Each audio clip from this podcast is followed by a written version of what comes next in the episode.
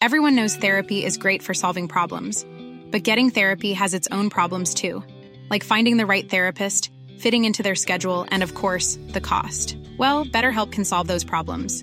It's totally online and built around your schedule. It's surprisingly affordable too. Connect with a credentialed therapist by phone, video, or online chat, all from the comfort of your home. Visit betterhelp.com to learn more and save 10% on your first month. That's BetterHelp H E L P.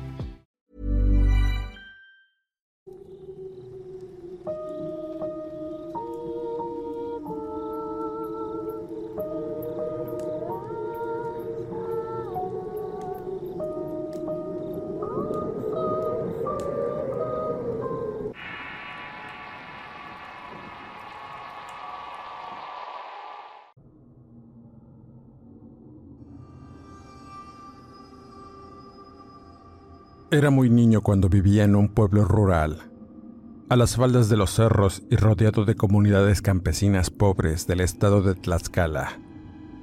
La riqueza natural de aquellos cerros y laderas compensaba las carencias de las personas que residíamos en jacales de adobes y techos de lámina. Nuestra única actividad era cultivar y cosechar en milpas aprovechando los suelos y los que podían criaban chivos. Fuera de eso no había nada más que hacer. Los niños como yo jugábamos con llantas viejas y a las escondidas y a veces pateábamos latas y cuando había suerte, un balón descarapelado con el que hacíamos grandes partidos. Ahí la vida era muy dura y el frío lo era aún más. Por las mañanas los cerros amanecían cubiertos de una niebla muy tensa que se mezclaba con el humo de las chimeneas.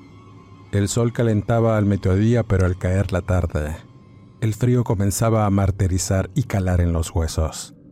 La oscuridad era casi total en el lugar, ya que no había luz eléctrica en la mayor parte de las casas. Solo en la tienda rural y en una demarcación de policía donde los borrachales dormían al no haber policías que cuidaran aquel lugar.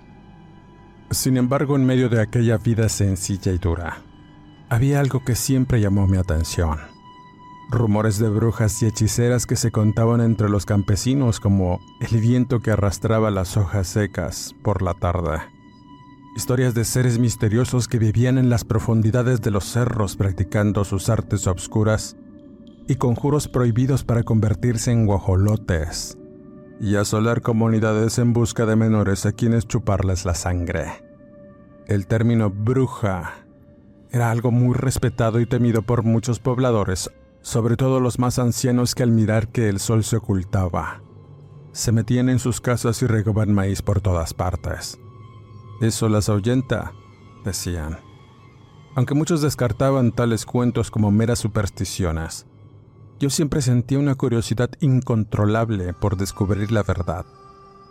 Durante las noches cuando la luna iluminaba débilmente el camino hacia los cerros, me aventuraba en solitario a explorar aquellos lugares prohibidos armado con una resortera y unas piedras, además de un escapulario bendito que le había pertenecido a mi abuelo y este a su vez a un supuesto monje franciscano que según el viejo había luchado cuerpo a cuerpo con el demonio.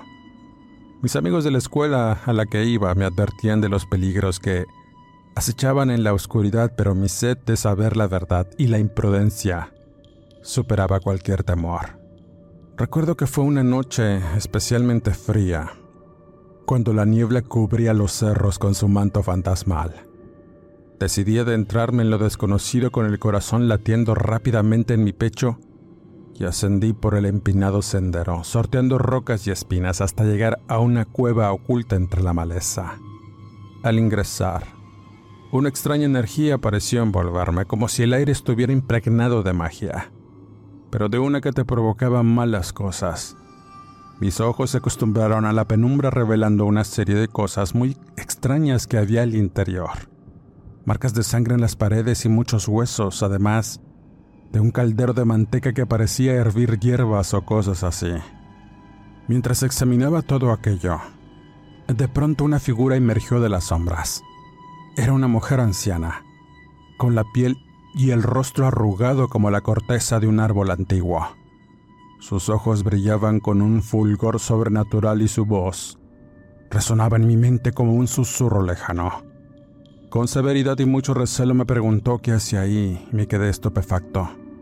No sé si por el momento o por mi estupidez. Atiné a contestar. Ando buscando brujas.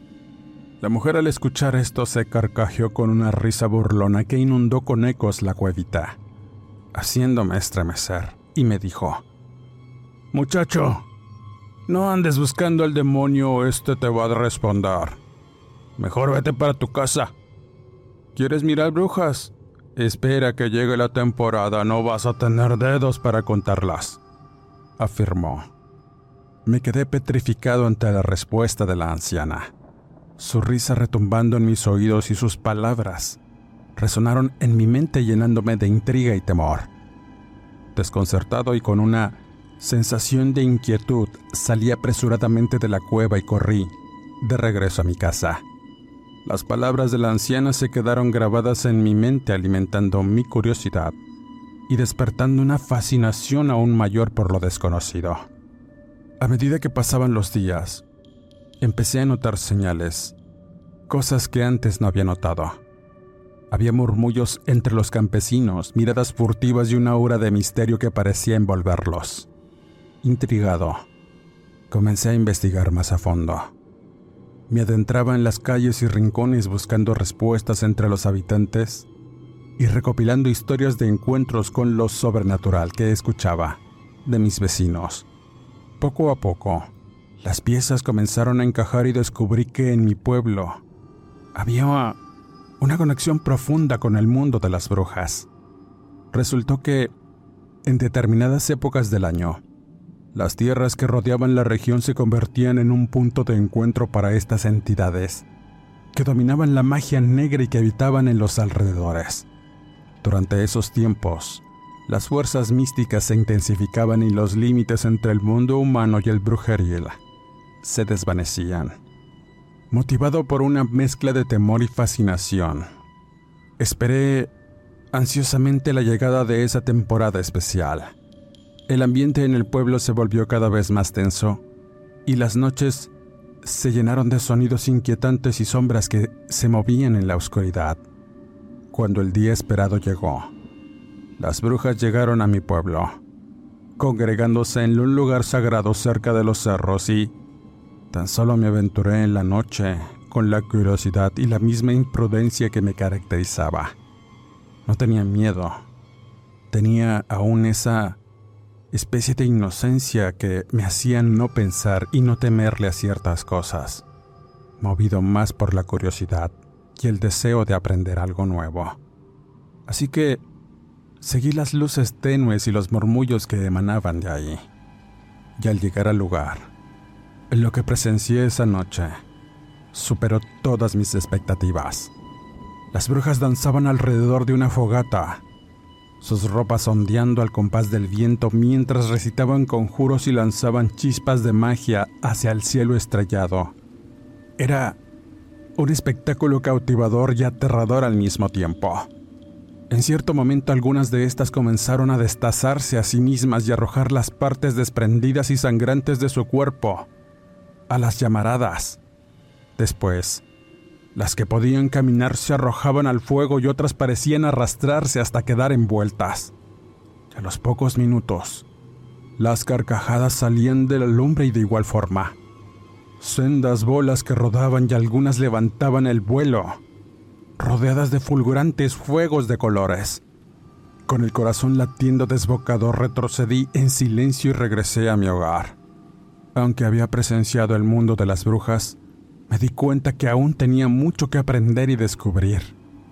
Sé que era un muchacho imprudente y curioso, pero ese conocimiento no me prepararía para lo que vendría después, con los años. Con el tiempo fui creciendo y haciendo mi propia vida. Cambié de comunidad a una más grande donde había caminos y modernidad. Con ello y las responsabilidades de padre, hicieron que olvidara aquella experiencia y mi conocimiento sobre las brujas. En ese tiempo ya tenía tres hijos grandes y mi mujer, que siempre me acompañaba a todas partes. Por azares del destino, en unas vacaciones recuerdo que visitamos el pueblo de mis padres. Al llegar a este lugar me trajo un montón de recuerdos y un destello de aquel encuentro con una bruja y las bolas de fuego. Era algo que deseaba olvidar, pero el mirar los cerros me hizo acordarme y visitar aquella cueva. Ya no estaba. Se había sellado por un derrumbe y tan solo contemplé la magnífica vista de la región. Sentí una mezcla de nostalgia y alivio, aunque la cueva ya no existía. Las experiencias vividas en aquel lugar y mi encuentro con la anciana bruja seguían siendo un recuerdo vivo en mi mente. Mientras estuve allí, miraba niños corretear por el campo, disfrutando de la libertad y la belleza de aquel lugar rural. Observándolos, recordé mi propia infancia en el pueblo con sus limitaciones y carencias, pero también con la magia y el sentido de comunidad que lo envolvía.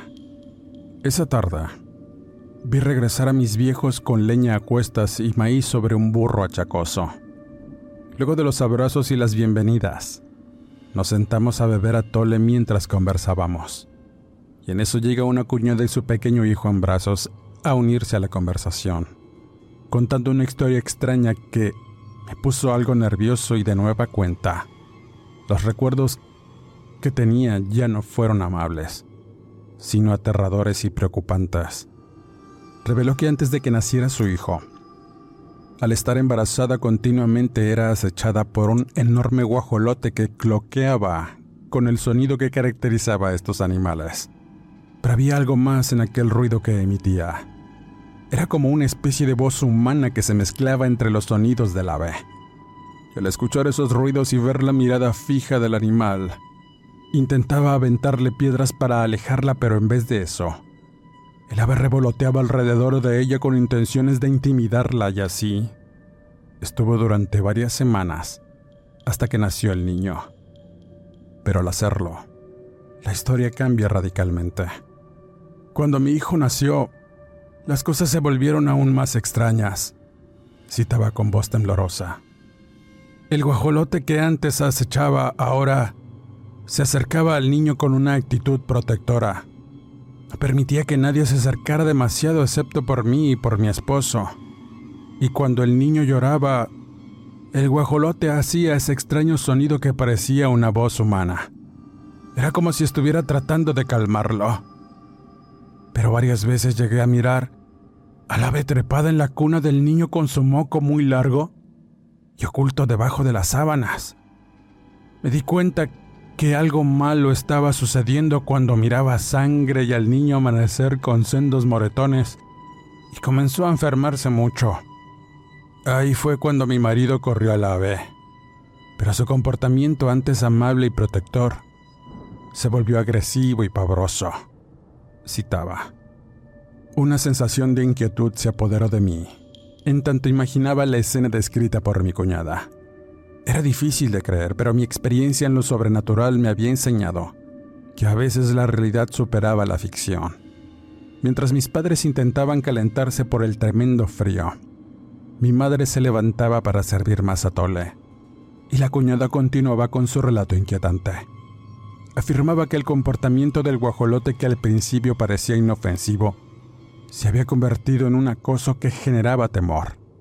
Después de esos eventos, las madrugadas estaban llenas de ruidos de algo revoloteando afuera del jacal y podían percibir cómo el ave pesada caminaba sobre el techo de lámina, intentando entrar, picoteando las puertas y ventanas desesperadamente. Mi cuñada estaba muy aterrada y mi hermano parecía de igual forma no saber qué hacer ante tales horrores. La mujer asustada y determinada decidió compartir estos eventos con mi madre. Una mujer sabia y conocedora de tradiciones y creencias. Le recomendó una serie de tareas para intentar liberarse de aquel acecho. Debía colocar tijeras abiertas en forma de cruz al lado de su cama, dormir con la ropa al revés y regar maíz por todas partes. Además de colgar mazorcas en puertas y ventanas, pues estas creencias estaban arraigadas en la idea de protección y alejar a las brujas. Se pensaba que esa ave malintencionada era verdaderamente una. Sin embargo, a pesar de seguir todas estas recomendaciones, el guajolote continuaba con su comportamiento extraño. Ninguna de estas medidas parecía surtir efecto en detener su acoso, pero la frustración y el miedo se apoderaban de mi cuñada mientras se preguntaba cómo liberarse de esta situación perturbadora. La abuela, presa del miedo y la preocupación, aconsejó a mi padre y hermano que se armasen de valor y salieran durante la noche a enfrentar al animal. Les indicó que arrojaran su sombrero boca arriba mientras recitaban el Padre Nuestro al revés antes de salir. Todo aquello parecía extremadamente insólito, pero mi madre insistía en que se trataba de una bruja que trataba de entrar al jacal, con intenciones malignas hacia mi sobrino recién nacido como chuparle la sangre o llevárselo. La atmósfera se tornaba cada vez más siniestra y llena de supersticiones. La creencia en brujas y su capacidad para hacer daño a través de rituales y prácticas malévolas se entrelazaban con la realidad de la situación, generando un ambiente cargado de temor y desesperación entre todos. En aquel momento, mi padre y hermano, armados con coraje y siguiendo las instrucciones, salieron a enfrentar a la supuesta bruja. El ruido del guajolote sobre el techo los guiaba en su búsqueda y el jacal quedó sumergido en un silencio inquietante mientras esperábamos el resultado de su valiente enfrentamiento. No sé qué sucedió exactamente aquella noche ni qué encontraron o enfrentaron mi padre y hermano. Lo que cuentan es que regresaron al jacal con una mirada de agotamiento y desconcierto en sus ojos.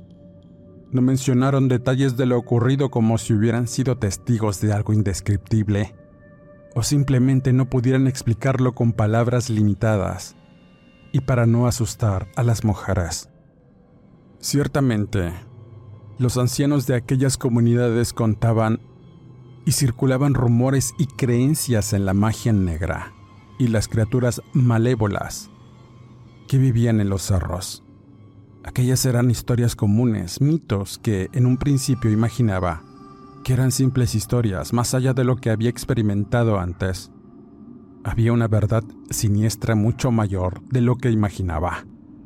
Las brujas decían que eran criaturas que buscaban saciar su sed de sangre y obtener juventud eterna, bebiendo la sangre de infantes y personas que encontraban en los caminos rurales a través de los cerros, entre otros Everyone knows therapy is great for solving problems, but getting therapy has its own problems too, like finding the right therapist, fitting into their schedule, and of course, the cost. Well, BetterHelp can solve those problems. It's totally online and built around your schedule. It's surprisingly affordable too. Connect with a credentialed therapist by phone, video, or online chat, all from the comfort of your home. Visit betterhelp.com to learn more and save 10% on your first month. That's BetterHelp H E L P. Burrow's furniture is built for the way you live. From ensuring easy assembly and disassembly to honoring highly requested new colors for their award-winning seating, they always have their customers in mind. Their modular seating is made out of durable materials to last and grow with you. And with Burrow, you always get fast, free shipping. Get up to 60% off during Burrow's Memorial Day sale at burrow.com slash ACAST. That's burrow.com slash ACAST. burrow.com slash ACAST. Mitos eran el común.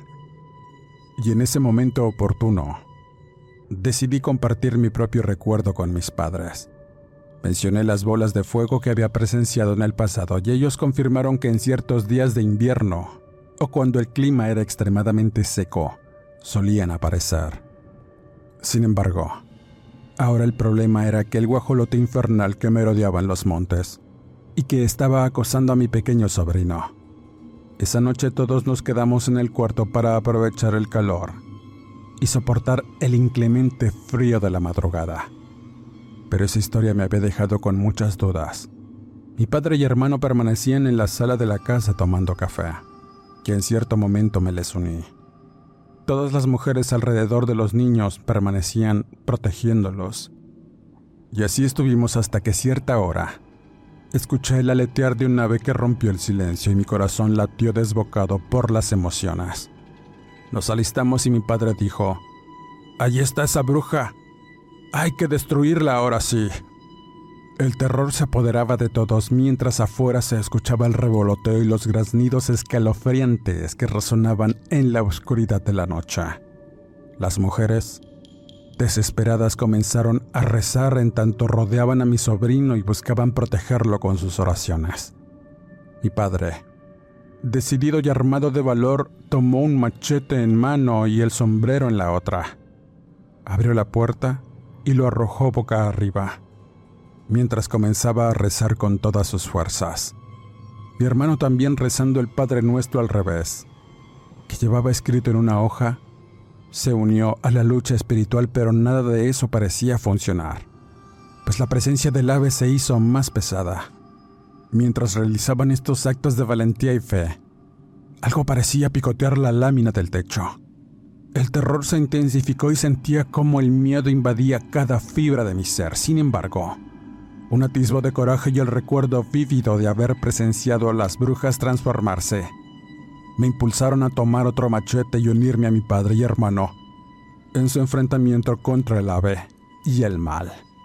Afuera, el frío inclemente y las ráfagas de viento nos hacían temblar. La oscuridad era profunda y solo el débil resplandor de la luna que a veces se asomaba entre las nubes iluminaba el escenario. Nos movíamos con cautela tratando de localizar al guajolote infernal y proteger a nuestra familia de su acecho. El viento aullaba en nuestros oídos mientras avanzábamos entre los árboles de palo azul. Mi corazón latía acelerado y mi respiración agitada se mezclaba con el sonido del viento y los graznidos del ave que surgían de alguna parte en aquella tensa oscuridad.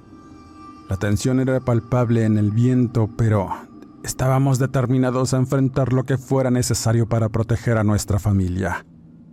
De pronto, la escena se tornó horrenda y caótica cuando la voz apagada de mi padre se transformó en alaridos de dolor y auxilio. El terror se apoderó de mí al presenciar la imagen grotesca de una ave monstruosa, similar a un guajolote pero de dimensiones descomunales. Su cabeza estaba cubierta de forúnculos y su cuerpo deformado parecía estar empeñado en acabar con la vida de mi papá, a través de picotazos y garras retorcidas. Y ese leter macabro que producía un sonido muy extraño. Mi hermano, impulsado por el instinto de proteger a nuestro padre, se lanzó hacia el ave con el machete en mano, pero lo detuve en el último momento. Era evidente que la criatura tenía al viejo indefenso debajo de esta y cualquier ataque precipitado podría ponerlo en peligro con mi corazón palpitando de miedo y determinación. Acerqué lentamente a la monstruosa ave buscando una manera de enfrentarla. Pero la criatura se detuvo y me miró desafiante. Su aspecto era repugnante, una amalgama grotesca y deforme de rasgos animales y humanos. Su cabeza parecía ser una mezcla aberrante entre un rostro en miniatura, con ojos turbios y un pico que asemejaba una larga nariz endurecida. Era algo imposible de comprender. Y tan solo me quedé paralizado sin saber qué hacer. Y en eso, un estruendo se dejó escuchar. De pronto todo se iluminó por la luz de unas antorchas que llevaban un grupo de hombres y mujeres, que llegaron providencialmente. Uno de estos había disparado con una pistola y el tiro dio certeramente en la pierna del ave la cual se retorcía de dolor haciendo graznidos y alejándose rápidamente para ocultarse entre unos matorrales, mientras hacía estos ruidos dolientes. Las gentes se aprestaron a rodearla mientras una señora mayor advertía que no se descuidaran.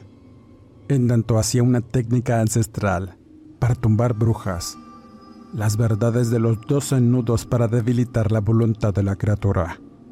Después de que el grupo de hombres lograra acercar a la criatura herida entre los matorrales, esta emitía ruidos escalofriantes que indicaban su sufrimiento. Pero de pronto y sin esperarlo, los graznidos se transformaron en una voz. ¡Malditos! Mil veces malditos, el diablo los lleve, el diablo los mate. Repetía aquella terrible voz. Con cautela todos nos acercamos preparados para enfrentar cualquier sorpresa y de pronto algo surgió de aquel lugar donde había caído la criatura. Una figura oscura se levantó corriendo velozmente y de forma casi imposible. Trasladándose entre las sombras para alejarse rápidamente. En tanto uno de los hombres intentaba disparar. No pudo fijar el tiro por la oscuridad que impedía alcanzar su objetivo y en ese instante pude jurar que lo que vi no era un animal, sino una figura humana emergiendo de aquel sitio donde pensaba que estaba la herida.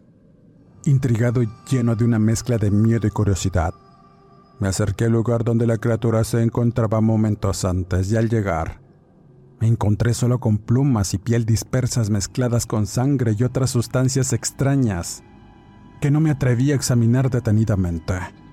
El rastro de lo sucedido se desvanecía en la negrura, dejándome con más preguntas que respuestas. Me sentí aliviado por saber que mi padre estaba bien, aunque con golpes y aruños.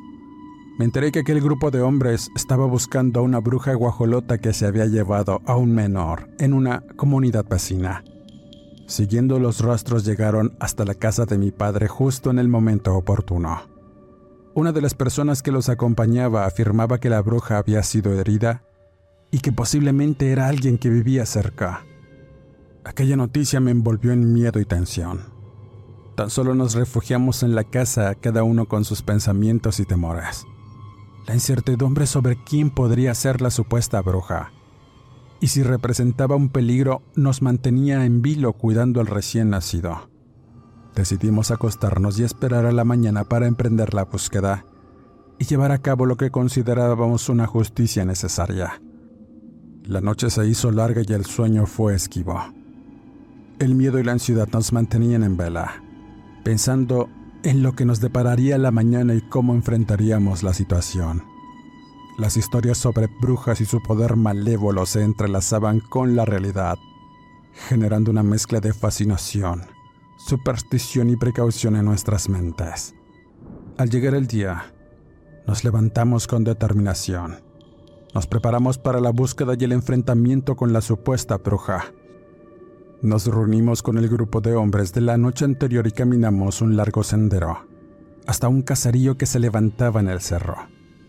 Ahí vivían carboneros y según los rumores que contaban los hombres, ahí también vivía una mujer cuyo nombre era Pasita, una partera y curandera según se decía. Al acercarnos a la casucha donde vivía, pude observar que era un lugar solitario y en condiciones deplorables, apartada del resto de la comunidad. Al ingresar a la casucha, nos encontramos con una escena dantesca. Había rastros de sangre por todas partes y en el fondo, una mujer de edad avanzada yacía agonizando. Su rostro era una caricatura deforme y sin ojos. Estaba desangrándose de una pierna. Ya lograron su cometido, desgraciados. Ya quémenme aquí, perros, y lárguense, vociferaba. El horror se apoderó de todos al presenciar el sufrimiento de esta mujer. Pero la verdad se develó ante mí. Ella era en realidad lo que decían, una bruja guajolota. La señora que nos acompañaba lo confirmó. Miren, ya no alcanzó a ponerse los ojos.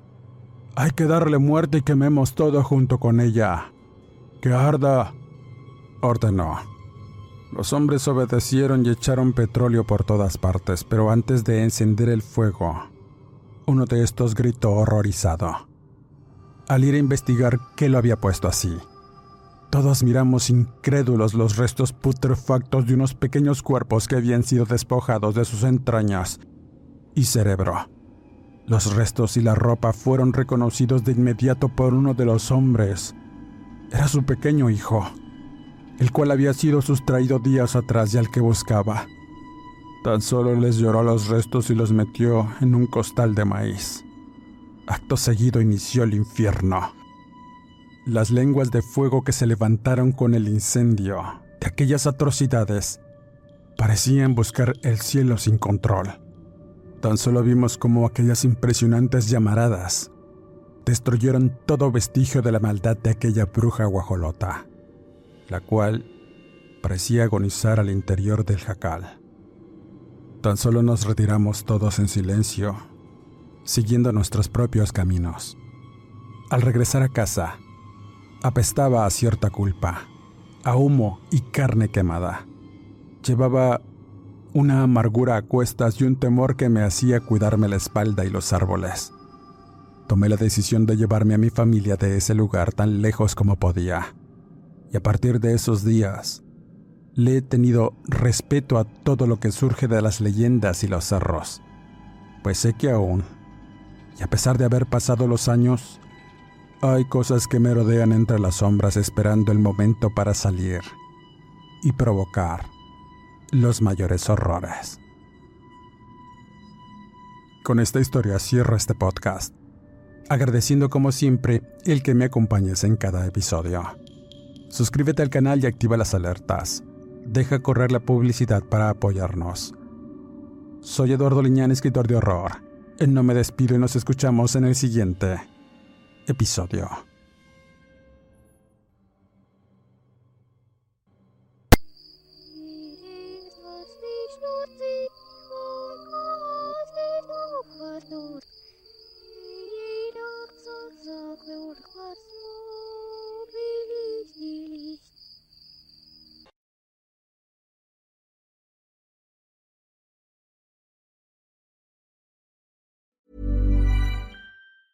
Even when we're on a budget, we still deserve nice things. Quince is a place to scoop up stunning high-end goods for 50 to 80% less than similar brands. They have buttery soft cashmere sweaters starting at $50, luxurious Italian leather bags, and so much more. Plus, Quince only works with factories that use safe, ethical, and responsible manufacturing. Get the high-end goods you'll love without the high price tag with Quince. Go to quince.com/style for free shipping and 365-day returns. Hey, folks, I'm Mark Marin from the WTF Podcast, and this episode is brought to you by Kleenex Ultra Soft Tissues, your ally to help tackle your allergy symptoms this season. I love the change of seasons, but nobody loves pollen and all those other things floating in the air that make you sneeze during this nice weather. Kleenex Ultra Soft Tissues are hypoallergenic and allergist approved, so fight back against watery eyes and runny noses without worrying about irritating your skin. For this allergy season, grab Kleenex and face allergies head on.